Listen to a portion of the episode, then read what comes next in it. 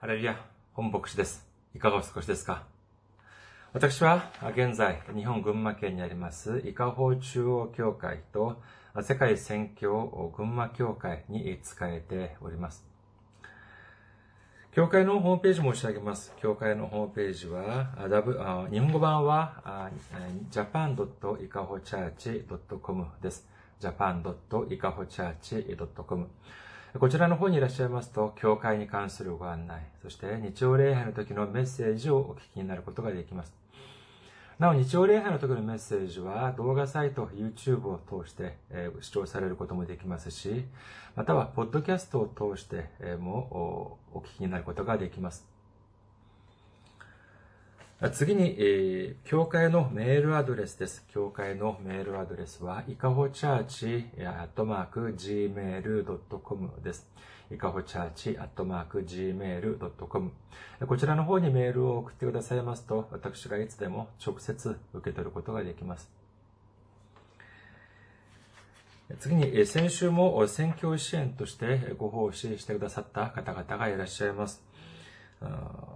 ヒョン・ナムシクさん、キム・ジェウォンさん、イ・ジンムクさん、感謝ですさん、アン・ソンヒさん、日本に復興をさん、ギョンさん・ハンビッ協会さん、選挙献金さんが選挙支援としてご奉仕してくださいました。本当に今、大変なコロナ禍で大変な世の中になっておりますけれども、しかし、このように関心を持ってくださり、そしてこのように選挙支援としてご奉仕してくださって、本当に大きな励みになります。本当に大きな喜びです。イエス様の驚くべき祝福と溢れんばかりの恵みが共におられますようお祈りいたします。次に、選挙支援としてご奉仕してくださる方々のためにご案内いたします。まずは日本にある銀行です。群馬銀行です。店番号、支店番号は190、口座番号は1992256です。群馬銀行、支店番号190、口座番号は1992256です。次に、韓国にいらっしゃる方々のためにご案内いたします。これは韓国にある銀行です。KB 国民銀行です。口座番号は079-21-0736-251です。KB 国民銀行。口座番号は079-21-0736-251となっております。私どもの教会はまだ財政的に自立した状態ではありません。皆様のお祈りと選挙支援によって支えられております。皆様のたくさんのお祈り、ご関心、ご奉仕、ご参加、お待ちしております。今日の、次に今日の御言葉を見ています。今日の御言葉は、ローマ人の手紙5章9節から11節までの御言葉です。ローマ人の手紙5章9節から11節までの御言葉、お読みいたします。ですから今、キリストの命によって義と認められた私たちが、この方によって神の怒りから救われるのは、なお一層確かなことです。敵であった私たちが、巫女の死によって神と和解させていただいたのなら、和解させていただいた私たちが、巫女の命によって救われるのは、なお一層確かなことです。それだけではなく、私たちの主イエス・キリストによって、私たちは神を喜んでいます。キリストによって、今や私たちは和解させていただいたのです。アメン。ハレルヤ。主を愛する方は、アメンと告白しましょう。アメン。今日は皆様と一緒にローマ人の手紙公開第34番目の時間といたしまして、御言葉と喜びというテーマで恵みを分かち合いたいと思います。今日の御言葉は3節で構成されておりますけれども、これよく見ますとですね、9節と10節これ同じような構図となっているということを知ることができます。9節と10節もう一度見てみましょうか。ローマ人の手紙5章9節と10節ですから今、キリストの血によって義と認められた私たちが、この方によって神の怒りから救われるのは、なお一層確かなことです。敵であった私たちが、御子の死によって神と和解させていただいたのなら、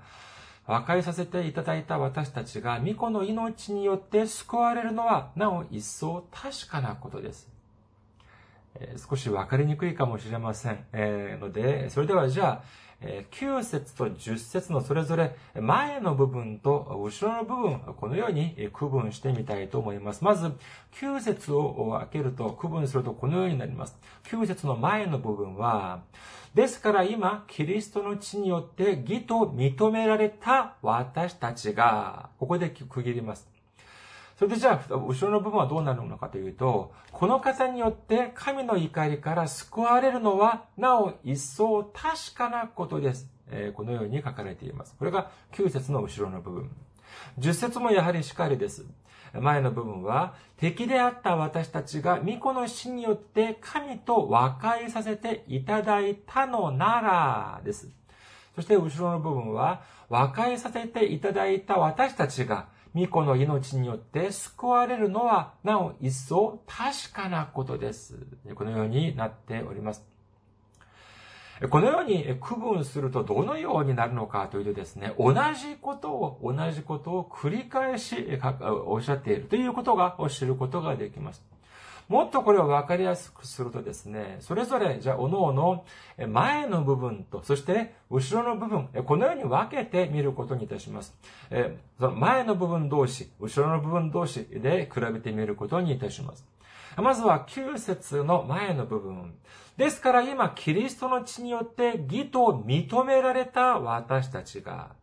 10の前の部分、敵であった私たちが巫女の死によって神と和解させていただいたのなら、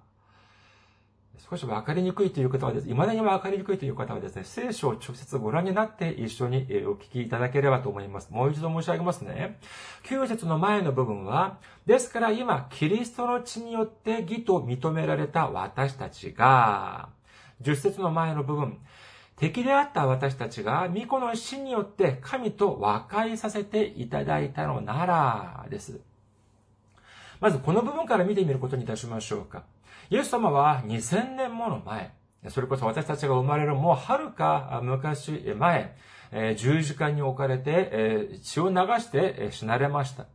ここで大事なポイント、まあ、もちろん十字架も大事なポイントですけれども、今日はこの血を流すというところに着目してみたいと思います。宗教革命を起こしたマルティン・ルター曰く、聖書を絞ると何が出てくるのか、血が出てくる。このように言って、言ったというふうに伝えられております。立法がある前から神様に捧げ物を捧げる時には、この獣を動物たちをこの殺してですね、その血と一緒に捧げたのであります。しかしそれは完全なる捧げ物ではありませんでした。ヘブル人の手紙10章1節立法には来たるべき良きものの影はあっても、その実物はありません。ですから立法は、年ごとに絶えず捧げられる同じ生贄によって、神に近づく人々を完全にすることができません。このように書かれているのであります。そして、11節から14節には、これについてもっと詳しく書かれております。ヘブル人への手紙10章11節から14節さらに祭司が皆毎日立って礼拝の務めをなし、同じ生贄を繰り返し捧げても、それは決して罪を除き去ることができませんが、キリストは罪のために一つの生贄を捧げた後、永遠に神の右に座右の座につき、あとは敵がご自分の足台とされるのを待っておられます。なぜなら、キリストは聖なるものとされる人々を一つの捧げ物によって永遠に完成されたからです。このように書かれているのであります。このようにですね、旧約の時に捧げた、という、捧げ物というのは、これは、将来、十字架に置かれて、そこで血を流してくださるイエス様を指していたということを、ということを、聖書は明らかにしているのであります。さあ、それではですね、今日本部にも出てくるこの血を流す、血、この血を流すというのはどういう意味があるのかについて考えてみたいと思います。立法には次のようなことが出てきます。レビキ17章15節誰でも死んだ動物や、死んだ動物や野獣に噛み裂かれたものを食べるなら、この国に生まれたものであれ、気流者であれ、自分の衣服を洗い、水を浴びなければならない。その人は夕方まで汚れる。それから彼は清くなる。このような内容が書かれております。聖書によるとですね、病であれ、寿命であれ、自ら死んだ動物や、あるいは、その野獣とかにですね、他の獣にえ、まあ、殺された、そのような動物というのは、汚れている。神様に捧げることができない。このように書かれているのであります。しかしですね、まあ、私たち人間が考えるには、まあ、どうせ神様に捧げるんだったら、まさか生き様も捧げるわけではない。みんな、えー、まあ、殺してから捧げるのである、ありますけれども、まあ、どうせじゃあ捧げるんだったら、私が殺した、あその、生贄であれ、病や、そして寿命で死んだ生贄であれ、または他の、獣たちに殺された動物であれ、同じじゃないか。どうせ同じだろう。このように考えることもできますが、まあもちろん人間が、これはあくまで人間の考えであります。しかしここで私たちが知らなければならないのは、この血の意味ということなのであります。少しちょっと怖い話になるかもしれませんけれども、これは必ずあの、知らなければならない部分でありますから、え皆さんのごご理解をお願いします。なるべく怖くないように、そのように申し上げようと思います。さあ、神様に捧げ物をするのであれば、その生贄は、ただ単に殺すだけではなく、必ずこの刃物でですね、この解体をして、そして血を流さなければなりません。そして、その血を流した捧げ物を神様に生贄として捧げたのであります。ここで血を流すというのは、じゃあどういう意味なのでありましょうか？考えてみてください。例えばですね、私たちが、まあ、家畜を養っていたと、育てていたとしましょう。馬小屋とかでですね、羊やヤギとかを、まあ、飼っていたとしましょう。で、その中、まあ、前日までは何ともなかったんでありますけれども、翌日の朝見たらですね、ある一つ、まあ、羊やヤギとかが死んでいたとしましょう。まあ、前日までは何ともなかったのに、その次の朝見た、見た、見てみたら死んでいました。まあ、えー、それが、まあ、病であれ、寿命であれ、えー、まあ、死んでいたのであれば、じゃあこれをじゃあ捧げ物として、生贄としてじゃあ捧げようかと思って、じゃあ、えー、刃物でその死骸を解体したらどうなるでしょうか当然、その死んで、時間、死んだ後時間が経っていますから、え、血が固まってですね、血はあまり出てきません。ましてや、他の、例えば獣の攻撃によって裂かれたのであれば、その時に流れ、血はみんな流れ出てしまったのでありますから、翌朝、あ時間が経って発見しても、その時になって、えー、解体しても当然流れる血はあないはずであります。それでは、えー、その刃物でですね、その、生贄を刃物でその解体した時に血がたくさん出てくるというのは、これはどういう意味でありましょうか？これは、健康な、健康な生贄をわざわざ神様に捧げるためにあえて解体した、殺したという意味になるのであります。ここで私たちはですね、全き捧げ物、全き生贄、全き生贄、えそれそれこそ完全なる生贄とはどのようなものかということを私たちは知ることになります。完全な生贄、完全な捧げ物というのは何か、これはわかりやすく言うとですね、私たちに損が、損失が発生することということなのであります。自然に死んだ動物というのは、神様に捧げたとしても、それは私たちの損失にはなりません。どうせ死んだものでありますから、それは捧げようと捧げまいと同じなのであります。ですから、これには損失が発生しません。しかし、健康で、そして欠点がない、財産的にかなりの価値が十分にあるものを、あえて神様に捧げるために、これを殺めるということになれば、これは自分にとって明らかに損失が発生します。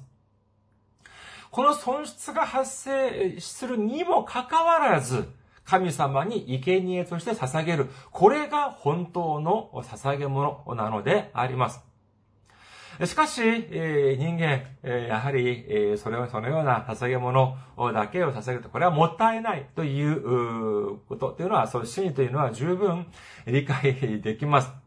これは私がですね、韓国にいた時にある牧師先生から礼拝の時間、あの、聞いた話なんですけども、これがどこの国なのかは定かではありません。あの、その時に先生がおっしゃったのに私が忘れてしまったのか、あるいはその時に国名、国の名前をおっしゃらなかったのか、定かではありませんけれども、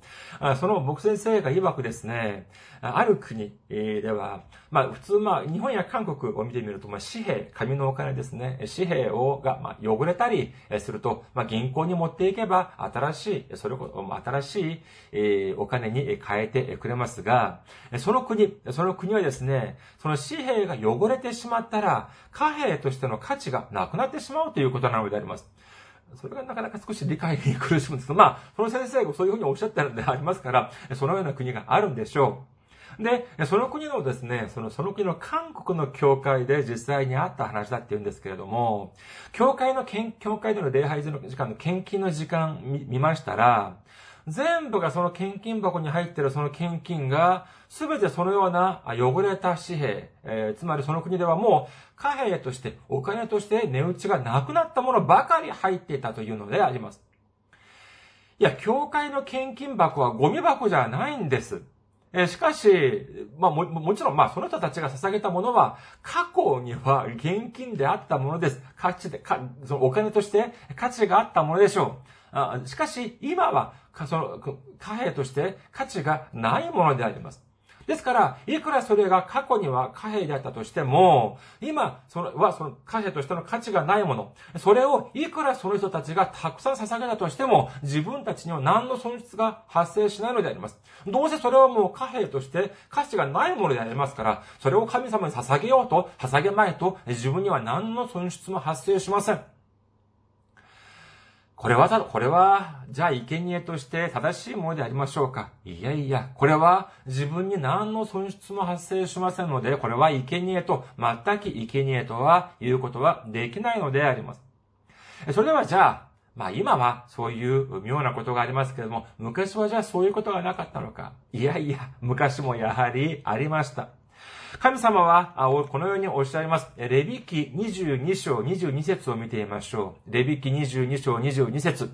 盲目のもの、折れたところのあるもの、傷のあるもの、あるいは海の出るもの、失神のあるもの、かさぶたのあるもの、あなた方はこれらのものを主に捧げてはならない。また、これらのものを主への食物と捧げ物として祭壇の上に捧げてはならない。このように神様、神はおっしゃっております。しかし、神様、しかし、人々はどうしたのかというと、明らかにこのように神様には、その正しいもの、全くものを捧げなさい。完全なるものを捧げなさい。このように主はおっしゃったにもかかわらず、いうことを聞きません。欠点がないものでを捧げるのではなく、もう欠点だらけのものを生贄として捧げていたということなのであります。こういう風になればですね、これは神様には喜びは愚か、えー、下手したらですね、神様の怒りを買うことにもなるのであります。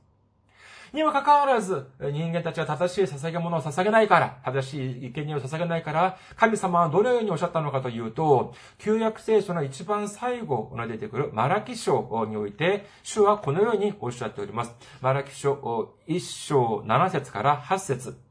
あなた方は私の祭壇に汚れたパンを捧げていながら、どのようにして私たちがあなたを汚しましたか？という。主の食卓は、苛まれても良い、とあなた方は思っている。あなた方は盲目の動物を捧げるが、これは悪いことではないのか？足の泣いたものや病気のものを捧げるのは悪いことではないのか？さあ、あなたの総督のところにそれを差し出してみよう。彼はあなたを受け入れるだろうかあなたに好意を示すだろうか万軍の主は言われる。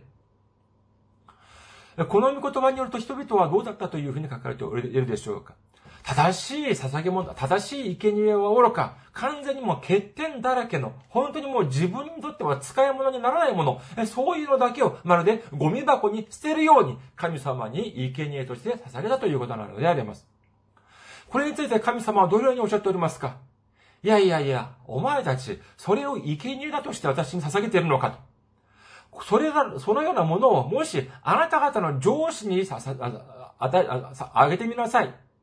病に、病に侵されて、そして引き裂かれて、そして欠点だらけの肉を、あなたたちの上司に捧げたら、あげたら、上司は、ああ、これはありがとうございますって言うだろうかということなのであります。そのように自分の上司にも捧げることができない、そのような代物を神に捧げるとは、これはどういうことなんだ？このように厳しく主は指摘されておられるのであります。それではじゃあイエス様はどうだったでありましょうか？イエス様は神様とのなだめの捧げ物として捧げられるとき、十字架において血を流してくださいました。全身のすべての体を、体の中にある血をすべて残らず流してくださったのであります。これは何を意味しますか？そうです。神様が最も大事にされておられる一人子のイエス様を私たちのために、なための捧げ物として完全なる生贄としてされてくださったということ。その証拠がまさしくイエス様が流してくださった血だということを信じる皆様であらんことをお祈りいたします。さあ、それではもう一度、9節と10節の前の部分を見てみることにいたします。9節と10節まず9節の前の部分です。ですから今、キリストの血によって義と認められた私たちが、10節の前の部分は、敵であった私たちが巫女の死によって神と和解させていただいたのなら、和解させていただいた私たちが、これをま合わせる、合わせるとですね、私たちが自分自身の罪によって神様と敵同士となったにもかかわらず、その時神様は一人子のイエス様の血を、イエス様が血を流して死んでくださるという、このような生贄となってくださることによって、私たちが神様と和解することにできました。このような御言葉だということが言えます。それではですね、これをじゃあ、過去と現在と未来、このように区分けをするのであれば、これはじゃあどのように、この9節の前の部分と10節の前の部分、これはどういう風になる、これは過去でしょうか現在でしょうか未来でしょうか。イエス様が私たちのために十字架において血を流して、そして死んでくださったことによって、神様と私たちが和解させていただいたということなのであります。9節では、あですから今、キリストの血によって義と認められた私たちが、10節では、敵であった私たちが巫女の死によって神と和解させていただいたのなら、和解させていただいた私たちが、これは過去でしょうか現在でしょうか未来でしょうかこれは過去なんです。すでにイエス様が、イエス様は私たちと神様を和解させるために2000年も前に全てを成し遂げてくださったということを信じる皆様であらんことをお祈りいたします。次に、9節と10節の後ろの部分を見てみることにいたします。まずは9節の後ろの部分です。この方によって神の怒りから救われるのは、なお一層確かなことです。十節の最後の部分は、巫女の命によって救われるのは、なお一層確かなことです。この9節と10節これはですね、えー、9, 節ではどういうふうになっているのかというと、神様の怒りから救われるのは、なお一層確かなことである。十節の最後の部分というのは、イエス様の血、イエス様の犠牲によって、その犠牲によって、神様と敵同士ではなく、もう和解されたものとして、イエス様の蘇り、イエス様の蘇りによって、私たちが救われるというのは、もう確かなことである。じゃあ、これは、過去でしょうか現在でしょうか未来でしょうかすべて、9節の最後、10節の最後を見てみると、救われるのは、なお一層確かなことです。確かなことです。のは、確かなことです。これは何かというと、これはまだ、なっていないから、まだ実現されていないから、これは確かなことですよ。このように釘を刺しているのであります。これはつまりこれは、えー、過去ではなく現在ではなく未来であるということを私たちは知ることができます。ここでまとめると、9節と10節はすべてこのような構図なのであります。過去に私たちはイエス様、あイエス様が私たちのために血を流して、そして犠牲となってくださったのでありますから、未来には私たちはイエス様の血、イエス様の犠牲によって救いを受けることができるということであるということを信じる皆様であることをお祈りいたします。さあ、それではじゃあ、過去と未来は、じゃあ、よしとしましょう。じゃあ、何が抜けているか。そうです。現在が抜けているのであります。まあいい。過去は、じゃあ、イエス様が、あ全く、えー、正しい、えー、完全なる、えー、生贄として捧げられたのでありますから、あ将来、未来、私たちは栄光なる未来が待っているというようなことである。これはじゃあいいとしましょう。それでは、じゃあそれを信じる私たちは、やはり今苦しみながら、あ本当に、えー、苦しみながらあ、そしてそそれを信じるしかないのだろうか。そして今は苦しくとも将来私たちが死んだ後のことを思って今は苦しいけれどもそれをみんな受け入れるだけでしかないのかそれを耐え忍ばなければならないのか本当なんでしょうか私たちの現在はじゃあ聖書に書かれておりませんか？いいや、書かれています。それがどこかというと、それはまさしく次の説、11節なのであります。ローマ人の手紙5章11節それだけでなく、私たちの主イエス・キリストによって私たちは神を喜んでいます。キリストによって今や私たちは和解させていただいたのです。この御言葉はどうでしょうか？過去は過去はイエス様がすべて、過去に、過去にイエス様がすべて解決してくださった。イエス様が十字架にかけられることによって神様と私たちの間を和解してくださった。だからこそ未来は間違いなく確かに私たちは救いを得られる。だからこそ私たちはどうしなければならないのか。それほど本当に苦しまなければならない。いいや、違います。喜ぶということを、主はおっしゃっているということを信じる皆様であらんことをお祈りいたします。私たちは喜ぶことができるのであります。それではじゃあどういうふうに喜ぶことができるのでありましょうか？いくら大変なことがあっても、いくら苦しみが迫ってきても、ああ、私は楽しいです。私は楽しいです。このような痩せ我慢をしなさいというふうに主はおっしゃっているのでありましょうか？私たちはですね、本当に今私たちの信仰というのをもう一度点検しなければならないのではないかというふうに思われます。日本はどうでしょうか？韓国の場合はですね、信仰があるということが、まあ、問題があるという場合はですね、え祈祷院、お祈りをするような施設というのが結構ありましてありまして、結構大小のその祈祷院というお祈りをする場所が結構いろいろな、韓国のいろいろな場所に設けられております。でそこに行ってですね、まあ、お祈りをしたり、断食をしたり、それでまあ、ある程度、まあ、その施設、設備されているところは、まあ、礼拝も捧げるということがあります。私も何度か韓国にいた時には、まあ、行ったことがあります。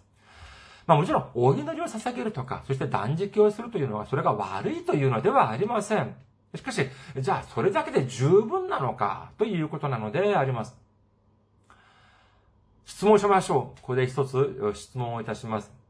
過去には、イエス様が十字架によって、十字架の働きによって、え過去のイエス様の十字架の働きによって、未来私たちは救いを受けることができる。だから今は喜ぶことができるということ。これを私たちはどうして、どうやって知ることができましたか一番、聖書に書かれていたから。二番、お祈りをしたら神様が私たちにおっしゃってくださったから。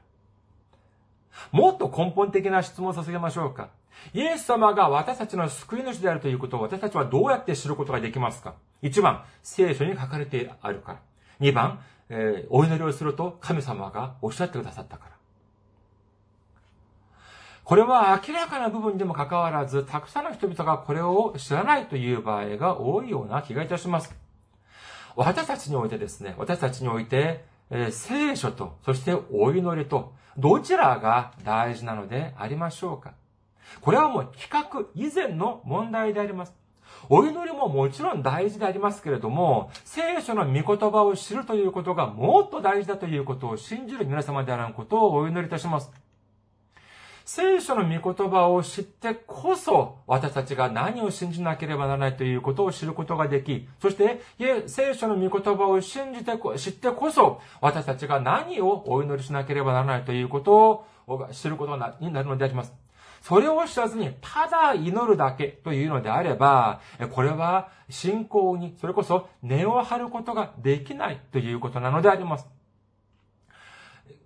祈祷院とか見てみますとですね、なかなかまあ、その、まあもちろんお祈りを捧げられる、そのような、いろいろな設備は設けられておりますけれども、なかなかですね、その聖書を、じゃあ読むような、そのような、あその、施設とかそういう場所はなかなかなかったのではないかというふうに思われます。私の経験ではそうです。祈祷院によって、えー、聖書を読むような、そのような、集中しての読めるような、そのような場所、なかなかなかったような気がいたします。え、じゃあ、私たちは、じゃあ、もしですよ、あじゃあ、聖書を読もう、集中して聖書を読もう。というとき、皆さんだったらどういうところに行かれますか？これを、まあ、あの、礼拝の時にあの、時間に質問してみたらですね、まあ、教会に行くとか、あるいは自分の部屋、静かなところに、まあ、引きこもってですね、聖書を読む。このようなことを、まあ、おっしゃる場合も、おっしゃる方もいらっしゃいましたけれども、皆さんにですね、聖書を読むのにとても適した場所を推薦いたしたいと思います。皆さんの周り必ずあります。どこかというと、図書館なんです。図書館、